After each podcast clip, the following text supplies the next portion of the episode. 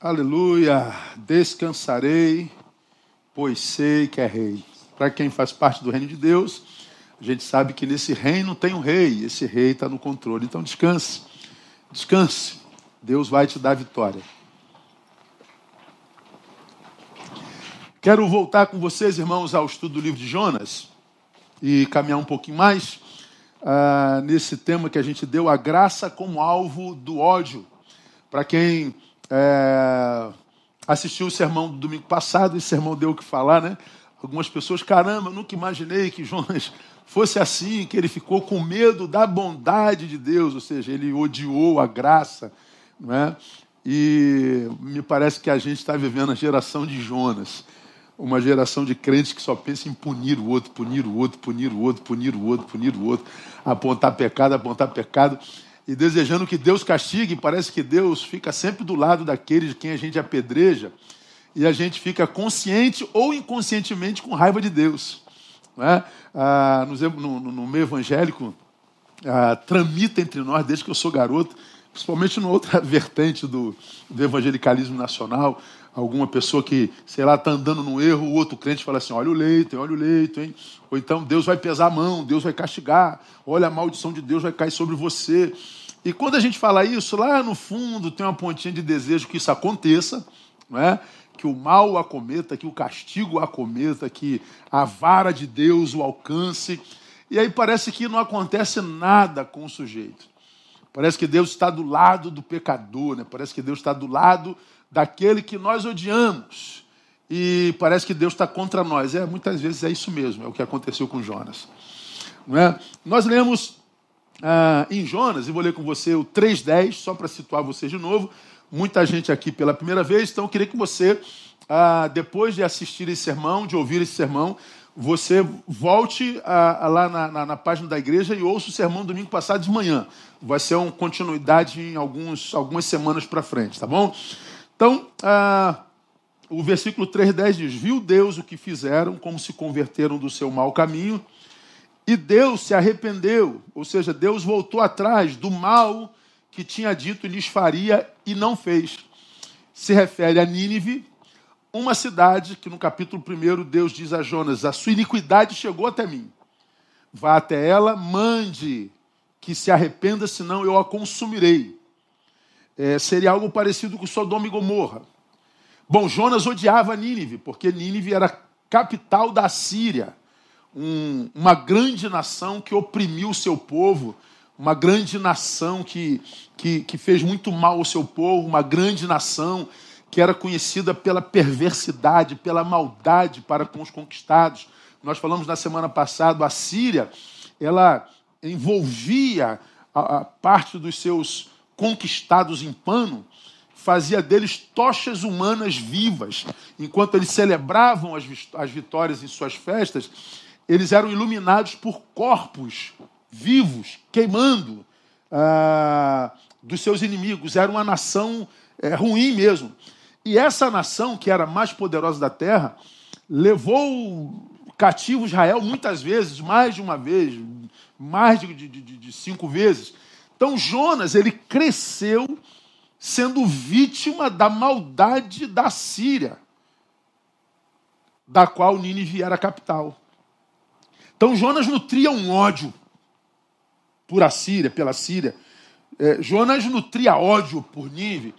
E Deus se apresenta a Jonas e diz: vai lá, manda que se arrependa, porque senão a consumirei. Jonas diz: eu não vou pregar para essa gente de jeito nenhum.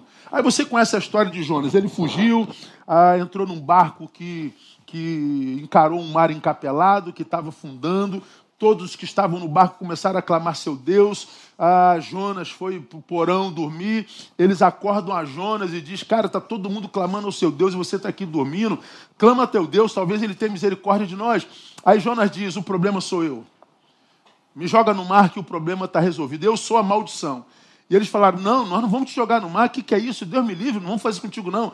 Bom, não tem jeito. Ou vocês me jogam no mar, ou vocês vão morrer. Bom, eles, com muito temor ao Deus de Jonas, que eles não conheciam, jogam a Jonas no mar e pedem perdão a Deus por ter feito isso com um profeta. Então Jonas vai para as entranhas do mar, e nas entranhas do mar ele vai para entranhas de um peixe, e depois o peixe o vomita em Nínive. Ele prega o pior sermão possível. Ele não foi um pregador, ele foi um pregador. Ele, ele pregou com raiva, ele pregou com ira, para que ninguém se convertesse. O que, que aconteceu? O texto diz: todos eles se converteram. Todos. Todos se quebrantaram. Aí diz que Deus voltou atrás do mal é, dito que lhes faria. Qual foi a reação do profeta? Versículo 1 do capítulo 4. Mas isso desagradou extremamente a Jonas e ele ficou irado. A graça de Deus sobre Nínive gerou ira em Jonas. Jonas estava odiando a graça de Deus sobre a vida do seu inimigo. E aí, irado, ele ora diante da possibilidade da morte no navio, não. Mas na ira, ele ora e diz, e orou ao Senhor e disse: Ah, Senhor, não foi isso que eu lhe disse, estando ainda na minha terra? Por isso é que me apressei a fugir para Tarsis, pois eu sabia que és Deus compassivo e misericordioso, longânimo e grande em benignidade, que te arrepende do mal e que perdoas o mal Agora, ó Senhor, tira minha vida, pois melhor é morrer do que viver. Veja que coisa sinistra, né, irmão? Eu sabia que tu és misericordioso, eu sabia que tu és longânimo, eu sabia que tu és um Deus que perdoa. É por isso que eu fugi do Senhor, porque eu sabia que o Senhor ia liberar sua graça sobre aquela gente. Engraçado, né, irmãos? Geralmente a gente foge de quem pode nos fazer mal, de quem é perverso. Geralmente a gente foge de uma ameaça. Jonas estava fugindo da bondade de Deus. Jonas estava irado por causa da graça de Deus sobre a vida de gente que ele odiava. Jonas estava com ira pela graça de Deus. Eu falei lá no domingo passado que Jonas é a representação de um, de um ser que chegou a um estado tão deplorável de alma, adoeceu tanto na sua alma, e chegou a um estado tão deplorável que, que, que, que do qual ele passa a odiar a graça de Deus quando é liberada sobre um, um, um, inimigo. Ele não suporta a graça de Deus sobre os pecadores, ele não suporta ver o amor de Deus sobre aqueles que ele condenou e assassinou no seu coração. Ele entra em litígio com Deus. Como que o senhor pode perdoar gente como essa? Como que o senhor pode ministrar a sua graça sobre a gente, gente como essa. Ah, o problema é que é, quando a gente se transforma em Jonas, quando a gente deseja o mal do outro, quando a gente aponta o erro dos outros para que outro, os outros o apedrejem, quando a gente, em nome da moral, em nome da santidade, a gente quer que o outro seja castigado, a gente quer, a gente se transformou em Jonas. Jonas tentando apedrejar os nínives perversos. Quando a gente se transforma em Jonas, o que, que acontece? Deus se inviabiliza na nossa vida, Deus vira um estraga-prazeres para a nossa vida, Deus se torna inimigo.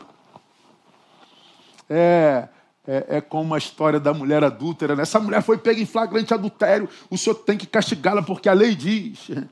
E Jesus ficou do lado da adúltera e contra os santarrões de pedra na mão. Jesus ficou do lado de Nínive e contra o profeta de pedra na mão. Jesus ficou do lado de Malco, o soldado que perdeu a orelha e ficou contra Pedro, o defensor de Jesus Cristo. E até hoje os crentes não entenderam isso. Eu não acredito nem que vai entender mais.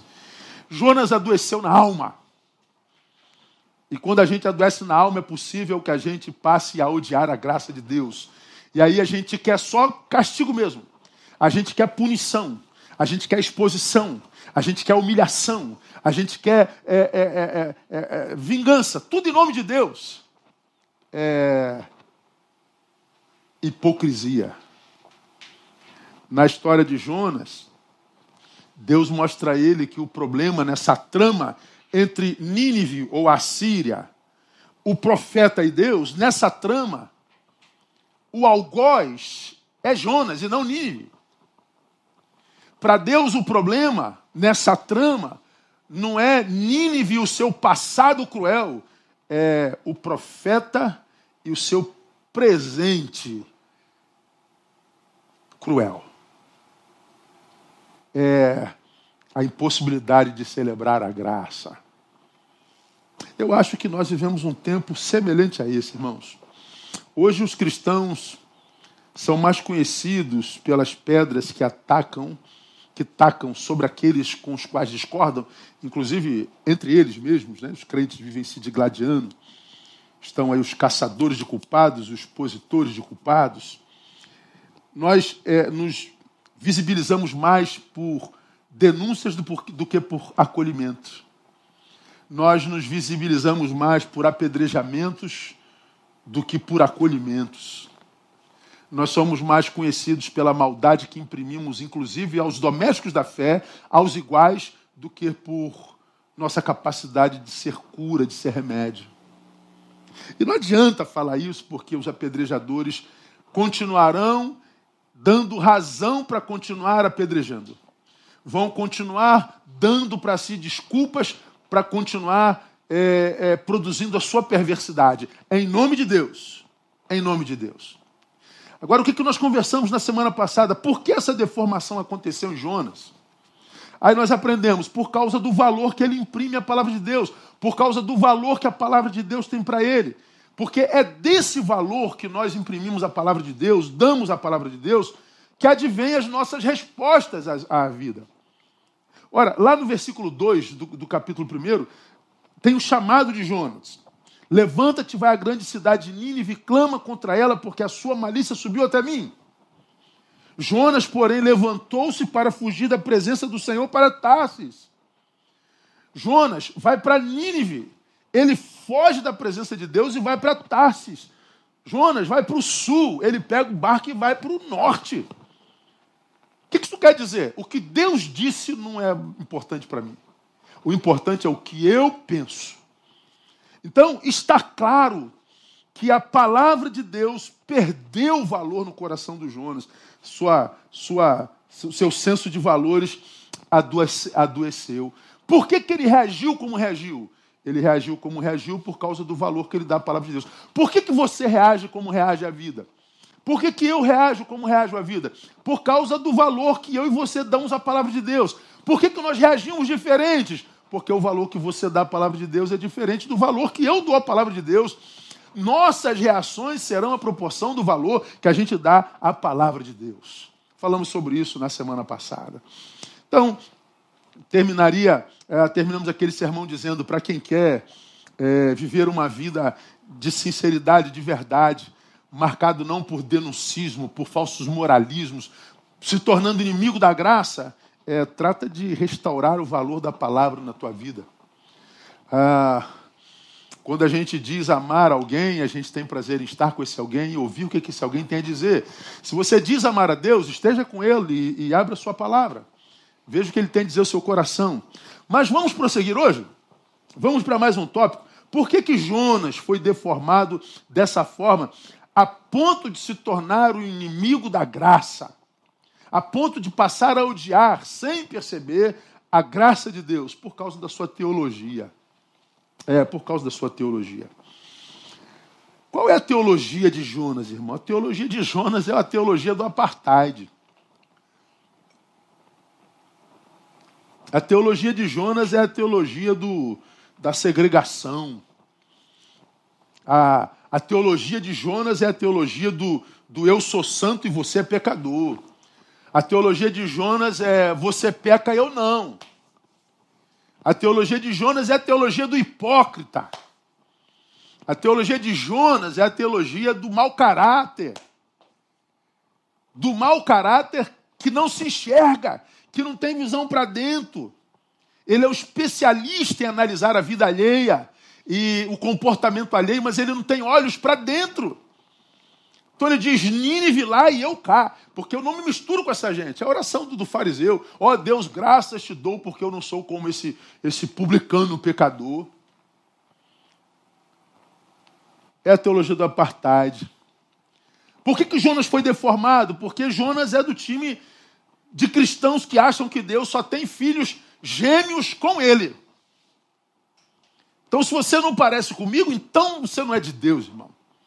então você não, não pode ser santo. Se você não faz como eu faço, não pensa como eu penso, então você é, é, não pode ser santo. Meu Deus, como a gente ouve isso hoje demais. Nesse tempo de, de polarização, nós temos os crentes que amam mais a Bolsonaro do que Jesus e tem os que odeiam mais a Bolsonaro do que ao diabo. Né? Aí, os que odeiam Bolsonaro mais que o diabo, ah, quase que exigem a gente que a gente tem que odiar também. Como eu não ouço é, militantes ideológicos, é, tenho personalidade, eu ignoro. Aí não tem jeito, porque a gente não odeia como odeia o diabo, então a gente não presta. Mas tem aqueles que amam mais do que amam a Jesus. Eles acham que a gente tem que amar mais do que a Jesus. Como a gente não ama o cara mais do que a Jesus, então também a gente não presta. Aí um diz: não, o, o, o pastor não se posicionou do lado dos que odeiam mais do que o diabo. O pastor não se posicionou daqueles que amam mais do que a Jesus de Nazaré. Então o pastor caiu para um lado e para o outro, não presta para ninguém. Bom, como é que a gente deveria agir com isso? Eu ignora. Porque é, alguém caído quase sempre está no lugar tão baixo, mesmo sem saber, que do qual ele imagina ser capaz de quem não é caído. Ele acha então que o caído é o outro.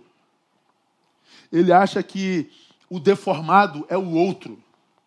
Ele acha que o problema está no outro. É o caso de Jonas. Jonas adoece de tal forma que ele olha para Deus e olha para Nínive e diz assim: Ah, não. Não, não, não, não, Senhor. Se o Senhor não pensar comigo, pensar como eles, não conte comigo, não. É como se Jonas dissesse: Deus se deformou. Não está escrito na tua palavra, Pai, que tu não mudas, que tu és o mesmo ontem. Como que Senhor vai. Não, não pode. Então estou fora desse negócio, eu vou para Tarsis. Pois é, hoje acontece a mesma coisa. A gente adoece tanto que a gente passa a acreditar que nós somos referência mesmo de, de perfeição. Foi como eu falei domingo à noite, né? Se o evangelho que a gente vive, irmão, não faz a gente olhar para a gente, sentir vergonha da gente, esse evangelho não pode ser o de Jesus. Se, se, se eu fosse Deus e conhecesse a mim como eu sei que ele conhece, eu me fulminaria na hora, irmão. Eu só posso estar vivo pela graça de Deus. Acredite, você também, tá? Você pensa que não. Ah, você não é isso tudo que você imagina ser e é, construiu para si mesmo quanto imagem. Ah, se não fosse as misericórdias do Senhor, está escrito na palavra, nós todos já teríamos sido consumidos. Estamos de pé por essa bendita graça que Jonas passou a odiar a ponto de achar que o errado é Deus. E Deus então se manifesta e diz: Não, Jonas, o errado não sou eu nem teu inimigo, é você. O errado é você que se vê melhor, é você que se vê santo, é você que acha que o pecado dele é maior do que o teu, é você que acha que eu faço acepção de pecados. Como nós vivemos isso hoje?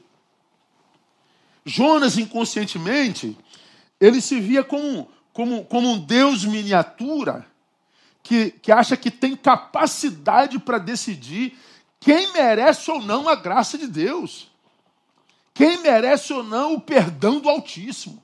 Isso é uma insanidade. E eu acho que nós vivemos num campo de insanidade espiritual. Ele se via com uma missão no mundo. Qual a missão de Jonas? Impedir que Israel e Nínive se reconciliassem por causa da graça de Deus sobre ambas. Eu não posso permitir que o meu algoz se torne meu irmão. Ele é um doente. Bom, aqui, irmãos, a gente vê a importância né, das, das concepções que, que nós temos da realidade que nos circunda, né? Como que eu tenho que ter uma percepção aguçada, sábia, do que do que está no meu entorno, da minha geração, do meu tempo. Como que eu tenho que trans, trans, é, é, transportar-me para além da, da verborragia, blá, blá, blá, blá, blá, blá, esse tempo de blá, blá, blá, blá, blá, blá, blá. Fala, fala, fala, fala, tecla, tecla, tecla, lacra, lacra, lacra. E não tem tempo nem de pensar. Vira um, um, uma Maria vai com as outras, vai repetindo tudo que vê, é, é, publicado em, em, rede e onde tem pouca verdade. E, e a gente aprende em Jonas que as concepções que eu tenho da vida são importantes. Por quê? Porque dessas concepções é que nós vamos responder às necessidades do nosso contexto.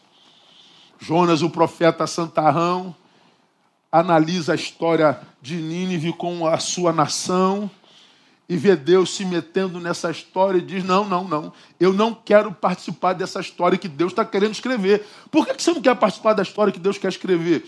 Porque a visão que eu tenho disso é completamente é, é diferente de todo mundo. Pois é. é hoje, no tempo da pós-verdade, da auto-verdade, cada um de nós tem uma concepção desse tempo. E se a gente não crescer, a gente vai fazer de todos aqueles que têm visão diferente da nossa um inimigo. E é por isso que está todo mundo se matando, todo mundo se digladiando, principalmente os cristãos, que tomaram partido desse lado, daquele lado, nas polarizações, quando acredito que a vontade de Deus era que nós estivéssemos no meio fazendo e desenvolvendo o ministério da reconciliação, mostrando para os da direita que há coisa boa na esquerda e coisa que não presta, e da esquerda mostrando que há coisas boas na direita e coisas que não prestam, porque a vida é assim. O joio e o trigo crescem juntos. Todas as coisas acontecem a todos, igualmente a todos. A vida é assim. Mas não, nós tomamos partidos. Nós tendemos para esse lado, tendemos para aquele lado. E ambos os lados completamente cheios de razão. Por quê? Por causa da concepção que tem da vida, por causa da sua teologia. A teologia do apartheid, a teologia da santidade que odeia a graça. Ah, tem alguma coisa a ver com você, irmão, essa palavra? Honestamente, quando você se analisa, há alguma identificação com você?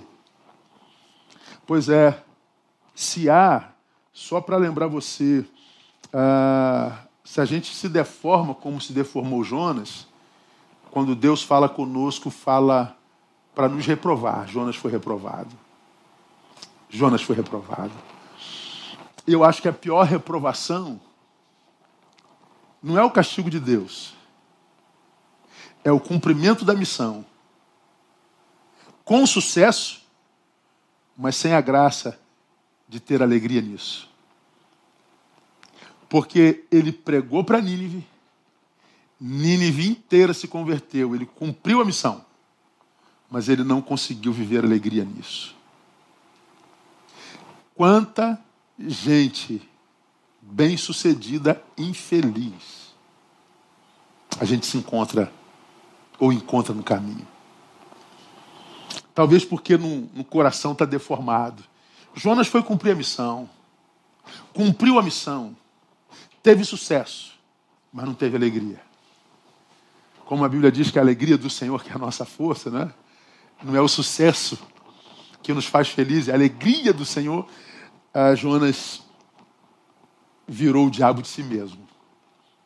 Por que que Jonas viveu essa deformação, não só por causa do valor que imprimia a palavra, não só por causa da sua teologia, mas também por uma terceira causa, por causa da sua desobediência.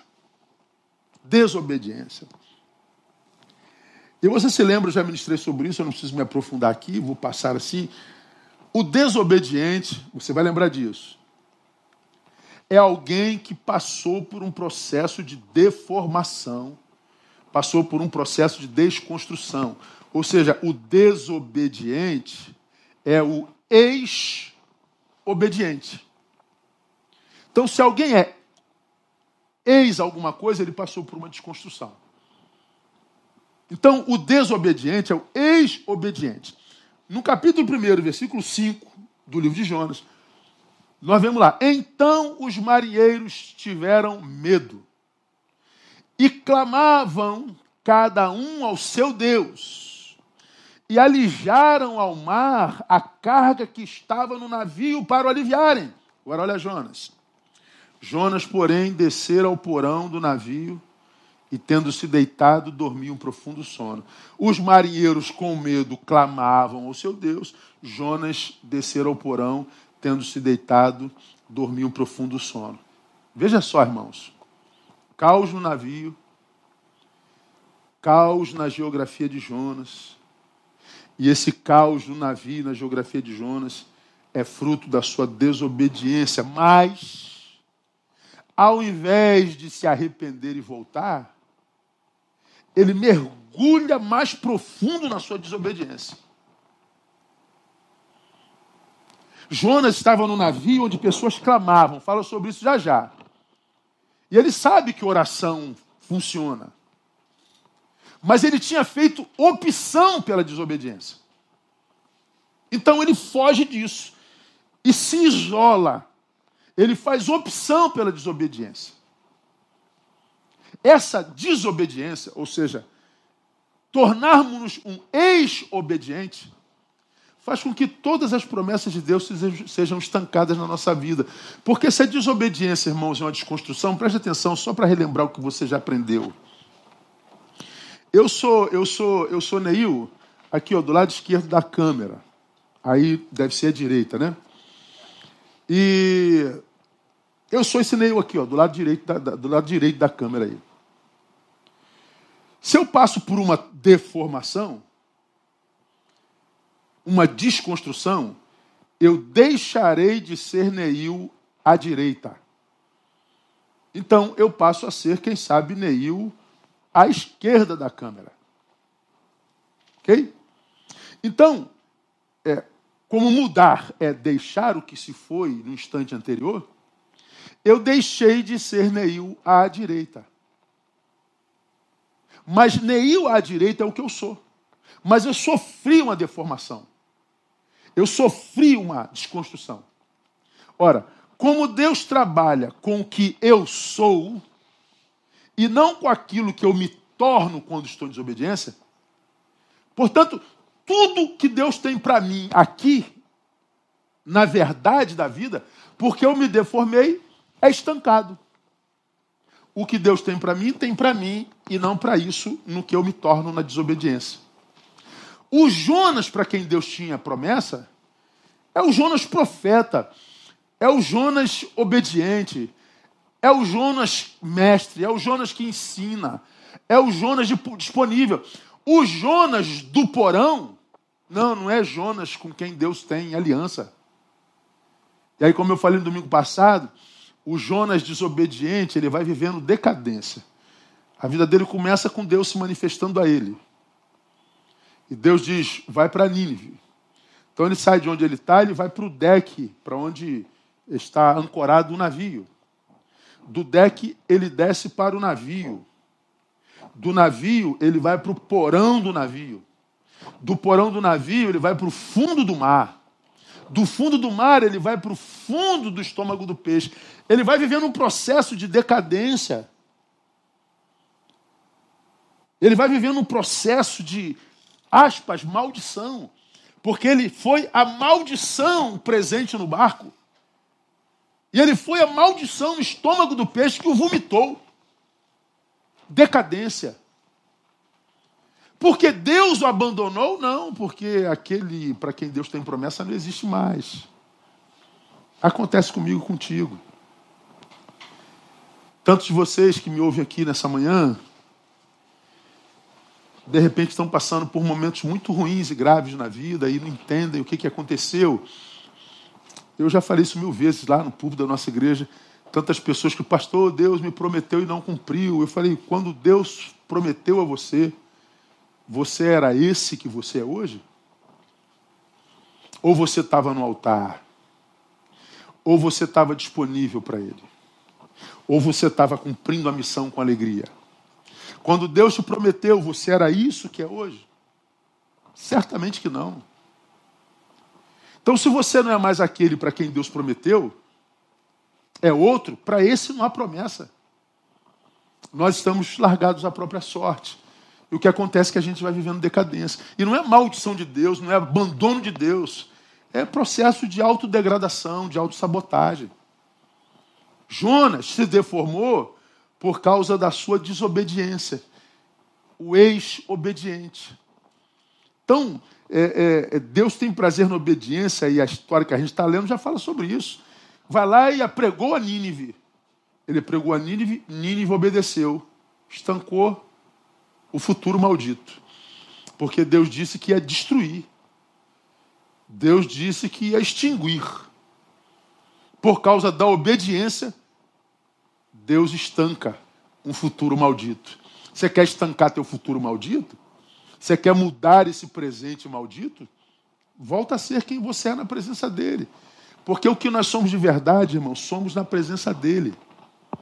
Porque a gente abandona Deus muitas vezes por causa daquilo que as pessoas é, exigem de nós, pensam sobre nós. Então, é, cada um tem uma opinião sobre nós, né? Para um você é besta, para um você é maneiro, para um você é santo, para outro você é adúltero, e para um você é, é, é, é ditador, para outro você é um molenga, para outro você é isso, para outro você é aquilo. Ah, hoje nossas relações são tão, tão frágeis, ah, como eu preguei algum tempo atrás, né? É, é, um tempo de egoísmo, de individualismo. Há tanto eu em mim que tu não cabe, lembra disso? Há tanto eu em mim é a glorificação do si mesmo, há tanto eu em mim que tu não cabe, ou seja, o que, o que há de você em mim é tão, tão raso que se João falar que você é feio, pronto, você é desconstruído em mim. Então hoje nós aceitamos calúnia sobre o outro e a gente acata a calúnia com tanta facilidade que chega a ser assustador. A gente desconstrói o outro em nós com um sopro, com uma fala. E a gente desconstrói, sai do amor para o ódio num segundo. É de uma burrice isso para mim, que é quase incompreensível. E a gente vê pessoas sendo carcomidas pela solidão, porque abandona gente boa, gente fonte, por causa de uma desconstrução produzida por um Jonas que não consegue amar Nínives. E a gente acaba vivendo por desobediência. Mas tem uma razão mais, mais duas e a gente termina. Por que, que Jonas passou por essa maldita deformação? Porque ele descuidou-se da, da, descuidou da gestão da própria vida. Como assim, pastor? Versículo 6. O mestre do navio, pois chegou-se a ele. Lembra que ele estava no porão, dormia no sono profundo. O mestre do navio, pois, chegou-se a ele e disse: Olha só, o, o, o idólatra, o mundano, o que não teme ao Deus do céu, disse-lhe: Que estás fazendo, ó tu que dormes? Levanta-te, clama ao teu Deus. Talvez assim ele se lembre de nós para que não pereçamos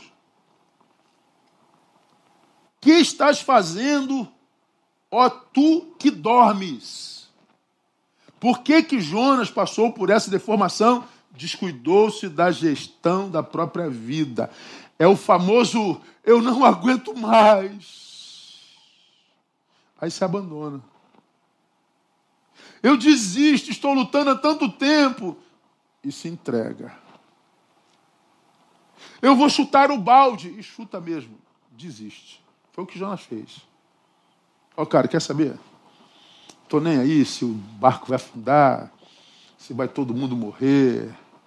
Eu quero é morrer mesmo é, não consigo entender o amor de Deus, não. Essa gente não pode ser perdoada.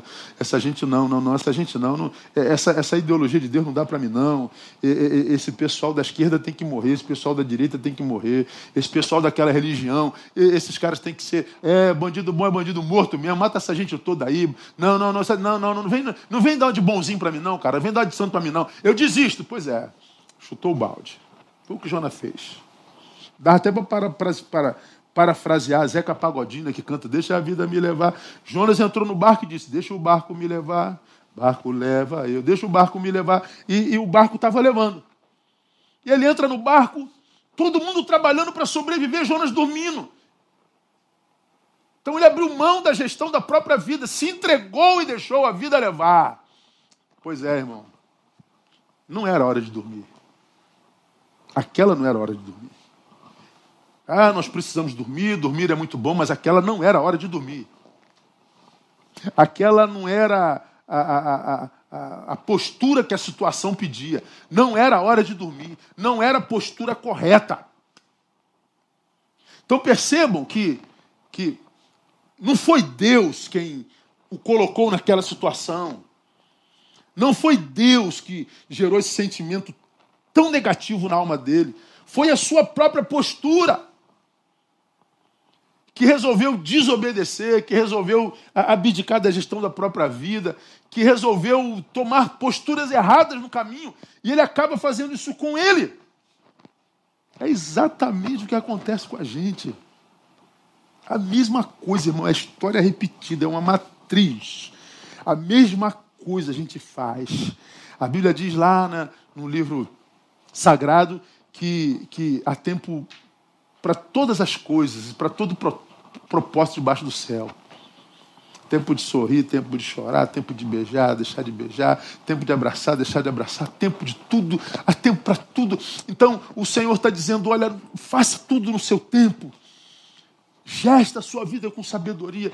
Não permita que, que, que tuas emoções ditem a, a, a, a, tua jornada. Não permita que os teus sentimentos ditem a tua jornada. Não, cara, vai, vai na palavra, vai no Senhor, gesta a tua vida com sabedoria. Não se entregue aos sentimentos é, é, é, imediatos. Não abra mão do, do, futuro por causa de um presente que você acha que seja suportável. Como eu disse há bem pouco tempo atrás, não desista dos teus amanhãs por causa desse hoje disfarçado de insuportável. Não desista das promessas de Deus por causa das dificuldades que aparecem tentando te convencer que as promessas não serão cumpridas. Não desista, não, meu irmão. Ah, eu não sei com quem Deus fala nessa manhã, mas se Deus, como eu digo sempre, colocou essa palavra na minha boca, trouxe alguém para ouvir, e Ele sabe que tem alguém no porão da vida que se entregou ele sabe que tem alguém aí do outro lado que desistiu. Ele sabe que tem alguém do outro lado que disse: Eu não aguento mais. Ele sabe que tem alguém do outro lado que disse: Olha, deixa a vida me levar, a vida leva eu. Não faz isso, não. Deus está vendo você nesse porão. E nessa manhã Ele está dizendo: Sai daí, filho. Não é essa postura. Não sou eu que vou te tirar daí. É você que vai sair daí com as próprias pernas, mudando a postura. E é o que diz a palavra, né? Quando Deus falou lá a Josué: esforça-te e eu te ajudarei. Ele não diz, eu vou me esforçar e você me ajuda, Neu. Não, não, não, não, não, Neu. Esforça-te, eu te ajudo. Dá o teu primeiro passo que eu boto o chão. Postura. Postura. Vamos terminar, irmão. Por que, que Jonas viveu essa desgraça? Aqui termino. Porque ele desconsiderou o valor da oração. É, isso é sério.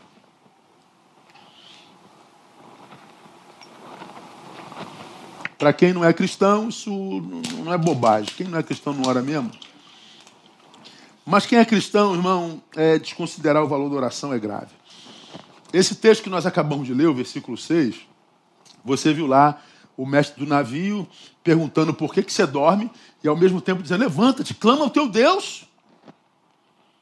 Talvez assim ele se lembre de nós para que não pereçamos. Clama ao teu Deus. Você vê o pagão dizendo ao cristão para ele clamar. O pagão buscando o favor de Deus e o cristão se entregando às agruras da vida. Dificilmente, irmãos, grave isso aí. Dificilmente a oração é praticada por aquele que está fugindo de sua missão no mundo dificilmente ou impossivelmente, quem está fugindo de sua missão do mundo não ora. Pessoas em fuga não oram. Quem se transformou em Jonas não ora. E por que, que o senhor acha que não ora, pastor? Porque a oração não é o meio é, é, que nós usamos para fazer Deus agir em nosso favor. Oração é o meio pelo qual nos rendemos à sua vontade. Então a oração não move Deus em minha direção, me move em direção à vontade dele. Se eu abandonei minha missão no mundo, eu não posso estar orando, porque essa oração me faria ir para Nínive, seja lá quem for Nínive. Eu quero que Nínive morra, mas a oração me faz amar a Nínive a si mesmo, porque você já aprendeu que amor no Evangelho não é sentimento, se amor no Evangelho fosse sentimento, ele não mandaria que eu amasse o meu inimigo. No Evangelho eu posso amar gente de quem eu não gosto. Eu posso amar Nínive sendo Jonas. Deus, a minha vontade é que Nínive morra, mas como a tua vontade é mais importante que a minha, eu vou lá pregar o Evangelho. A minha vontade, ó Deus, que sobre Nínive recai a tua pesada mão, mas se o que tu queres é que recaia a tua graça, seja feita a tua vontade, não a minha. Mas para a gente conseguir abrir mão da nossa vontade, para submetermos à vontade de Deus, só se tiver vida de oração, irmão. Porque a oração faz com que nós nos rendamos à sua vontade. Agora você imagine comigo, pensa comigo. Imagina oração no mundo como o nosso. No mundo narcisista como o nosso. No mundo onde o si mesmo é idolatrado, onde as pessoas buscam promover a própria imagem, onde as pessoas buscam aparecer, lacrar, seja em nome da moral, em nome da santidade, em nome da, da, da, do falso intelectismo, do, do denuncismo, onde o si mesmo é, é, é, é, o Senhor. No mundo consumista como o nosso. Imagina a oração. Ora, no mundo como o nosso, a oração é quase uma falácia, irmão. A oração é um, é um papo furado. Ela é uma falácia quando praticada. Por quê? Porque geralmente é, é, nós usamos oração no mundo consumista quando nós queremos tirar algo de Deus. A gente já falou sobre isso. A oração, no tempo presente, na geração narcísica e consumista, é uma ferramenta que a gente usa para tentar tirar alguma coisa de Deus ah, é, é, só você fazer um, uma análise. Minha igreja sabe disso. Nós transformamos oração em sinônimo de petição. Quando a gente diz hoje vamos orar, a gente está dizendo vamos pedir. Você não consegue orar sem pedir nada a Deus. Toda vez que ora, toda vez que fala com Deus, é na tentativa de tirar algo dele. Pedir, pedir, pedir, pedir, pedir, pedir, pedir. Aí a Bíblia diz: Pedis e não alcanceis, porque pedis mal, para o gastardes no vosso próprio deleite, para satisfazer o si mesmo, para satisfazer o seu narcisismo. Por que, que cristão fala muito em oração e ora pouco? Porque orou muito no início da jornada cristã, não teve experiência em oração, parou de orar, ué. E por que, não teve experiência? Porque pedia, pedia, pedia, pedia, pedia, pedia. A oração é, acaba sendo um instrumento de consumo também. Então a gente fracassa. Por que, que Jonas fracassou? Porque ele, ele desmereceu o, é, o valor da oração, irmão. Então, meu irmão, ah, eu queria ficar por aqui relembrando você o que eu ministrei nessa manhã. Jonas foi um sujeito cuja alma foi deformada de tal forma que ele passou a ser inimigo da graça de Deus, graça pela qual nós somos salvos, graça que nos mantém vivo, graça sobre a qual a vida existe. E quando a gente é deformado como Jonas, Deus se inviabiliza em nós. Deus vira um estraga-prazeres. Deus vira inimigo. E por que que Jonas passou por essa deformação?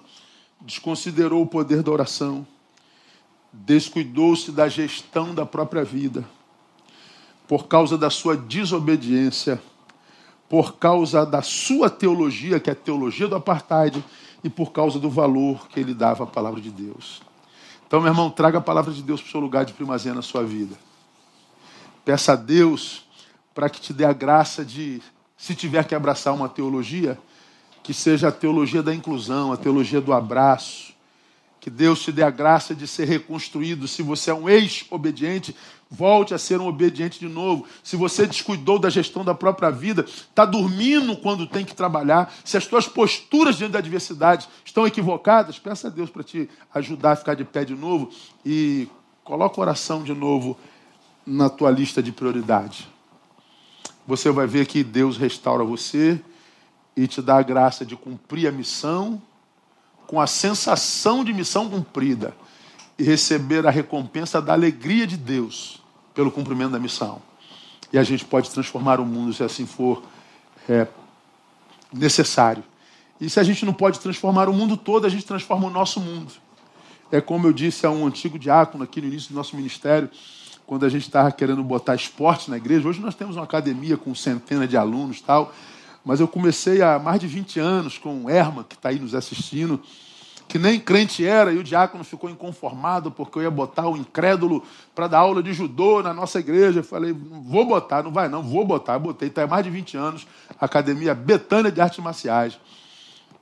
Aí, ah, esse diácono falou para mim assim, pastor, você acha que o senhor vai salvar o, o mundo inteiro? Eu falei, não, o mundo inteiro não, mas o mundo de uma pessoa eu salvo. Então, se eu puder salvar o mundo de uma pessoa, é melhor do que não salvar mundo nenhum. Então, considere essa palavra, porque se você muda, porque se identificou como Jonas, você pode mudar o teu mundo inteirinho.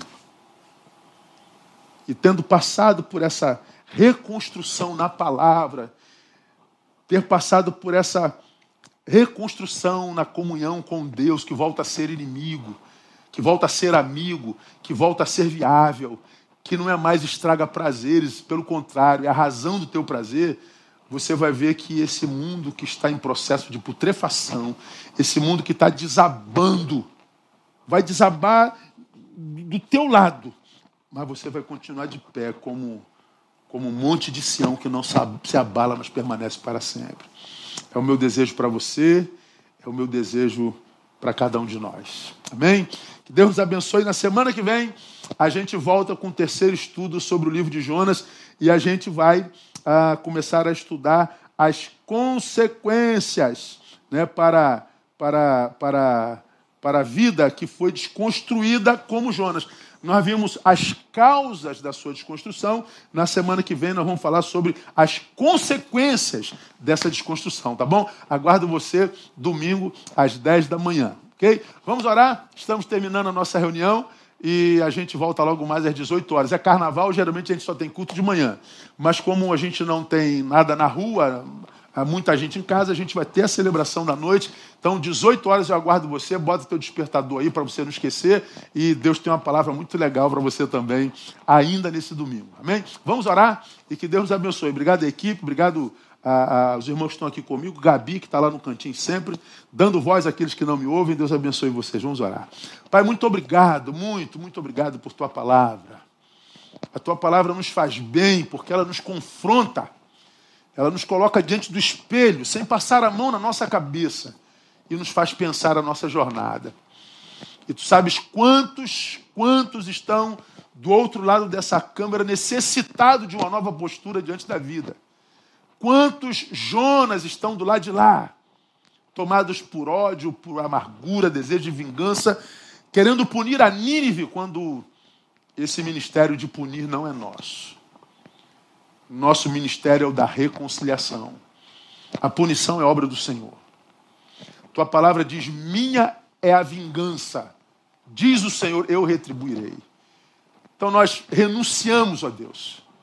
A ganância por querer ver juízo e justiça, quando nós não somos capazes de estabelecer justiça plena.